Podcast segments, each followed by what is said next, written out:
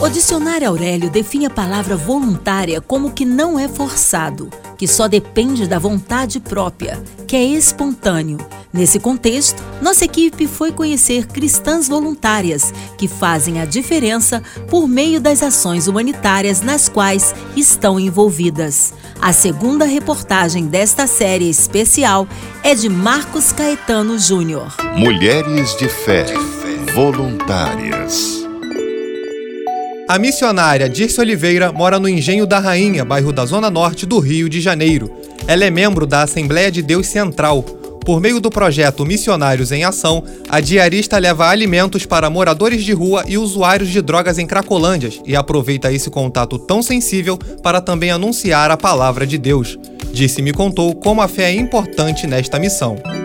Os projetos eles chegaram quando eu via a necessidade assim de alguém aceitar Jesus e ela não ter acompanhamento. E assim nós fomos avançando, chegou além do que eu poderia imaginar, porque quando nós abrimos o coração, sabemos que temos um chamado e deixamos Deus trabalhar, a gente vai muito além. Quando eu olho para alguém que está lá precisando, está jogado lá, eu já estou olhando com aquela fé que ali vai haver transformação e ali nós conseguimos se aproximar, ajudar e o Senhor tem feito grandes obras. No livro de Provérbios, capítulo 31, versículo 10, a palavra diz que o valor da mulher virtuosa excede o de muitos rubis.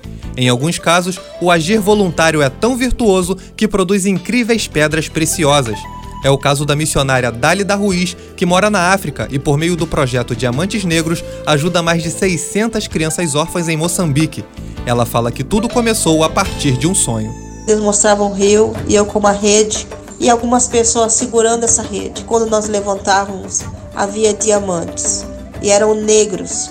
Eu vi que os diamantes negros realmente tem aqui na África. As crianças africanas são diamantes negros, uma das pedras mais caras. Então eu vi Deus realmente falando que essas crianças são realmente preciosas. É um grande trabalho, alimentar toda essa turma é um desafio. São crianças órfãos, vulneráveis, uma situação precária onde nós damos assistência. São treinadas, tem brincadeiras, tem reforço escolar, tem aula de dança, de música, aprendizado do evangelho, tem aula de corte e costura. No coração do Complexo do Alemão, na zona norte do Rio, a irmã Fátima Gomes, de 67 anos, faz pulsar um pouco de esperança para famílias em vulnerabilidade social. Mesmo na luta contra um câncer de mama e sem uma das pernas que precisou ser amputada, ela segue firme na assistência de crianças, jovens e principalmente mulheres por meio do projeto Posso Crer no Amanhã.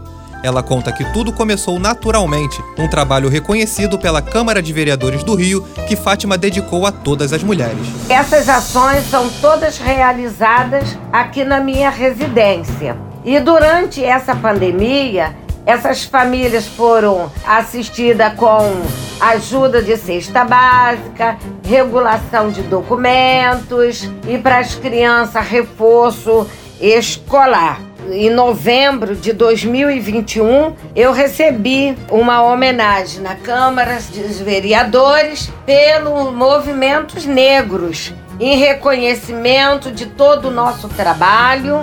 Todas as mulheres, né, foram representadas. As mulheres negras, das favelas, morros e periferias. Algumas mulheres descobrem o chamado para o voluntariado ainda muito cedo foi assim com a irmã Bianca Simãozinho da comunidade da Chatuba, em Mesquita, na Baixada Fluminense. Ela conta como o Instituto Mundo Novo, que desenvolve ações de educação e cultura, nasceu no coração dela quando ainda era menina. Hoje, 19 anos depois da fundação, o projeto atendeu mais de 10 mil crianças. Quando eu era criança, eu me deparei demais com as desigualdades sociais. Então, quando eu terminei o meu ensino médio, foi quando eu decidi levar oportunidade para outras crianças que, assim como eu, não tinham oportunidade. Hoje o Instituto Mundo Novo, né, que atende mais de 250 crianças e mais de 3 mil famílias né, da comunidade da Chatuba e Mesquita. No início era um sonho de criança que se transformou em realidade. A minha missão é transformar vidas, levando de fato um mundo novo para a vida das pessoas. Com trabalhos técnicos de Luiz Augusto Português, produção e reportagem Marcos Caetano Júnior. Amanhã, na terceira reportagem da série, vamos conhecer histórias das mulheres de fé, liderança jovem. 93 FM